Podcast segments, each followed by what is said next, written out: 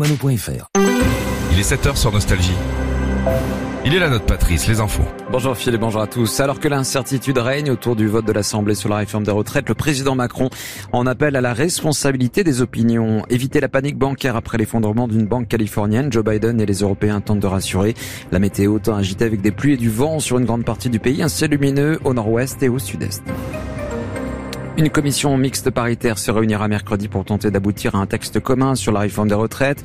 En cas d'accord sur un texte de compromis, celui-ci sera soumis jeudi au Sénat puis à l'Assemblée. Le gouvernement est loin d'être sûr de disposer d'une majorité. Emmanuel Macron en appelle désormais à la responsabilité des oppositions. Le chef de l'État qui s'est invité hier au début d'une réunion hebdomadaire de coordination des cadres du camp présidentiel. Cette réforme est une nécessité absolue pour le financement de nos retraites et la solidité du pays, a-t-il martelé.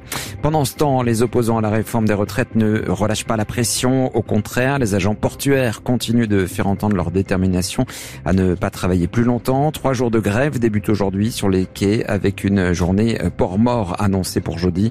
Pour Pascal Galéoté, secrétaire général CGT des agents portuaires de Marseille-Fos, la lutte continue. On l'écoute. Aujourd'hui, malgré les, les échéances et ce qui se passe au niveau national, que ce soit au Sénat ou à l'Assemblée nationale, la volonté de, continuer à s'opposer à ce projet de réforme est intacte. Donc euh, il y a trois nouvelles journées de, mobilisation qui sont annoncées et on a des secteurs qui vont partir en grève reconductible.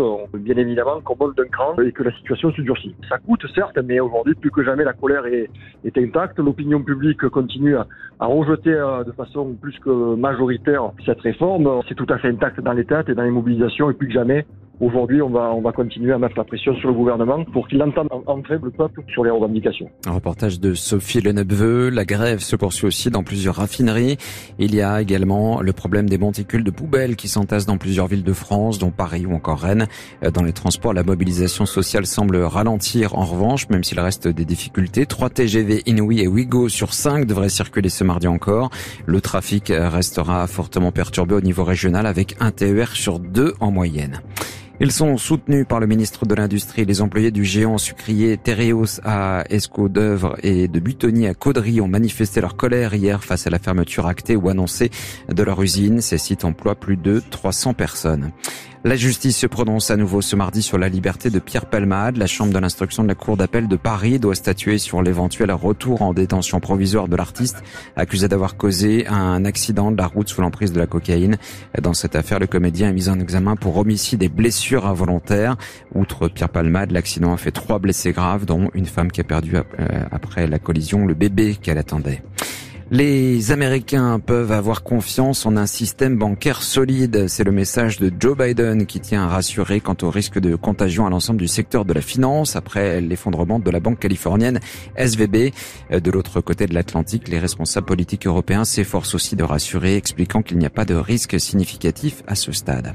Un tribunal californien a entériné la loi sur le statut indépendant des chauffeurs d'applications comme Uber, une victoire pour l'entreprise internationale dont le modèle économique dépend de ce statut.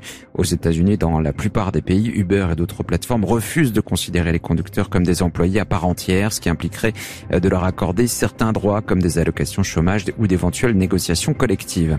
Et puis il a révolutionné le saut en hauteur avec une technique de saut par l'arrière au passage de la barre. L'ancien athlète américain Dick Fosbury, euh, c'était un dimanche à l'âge de 76 ans. Il avait été champion olympique en 1968 et son Fosbury reste un geste iconique appris par les sportifs en herbe dans les écoles.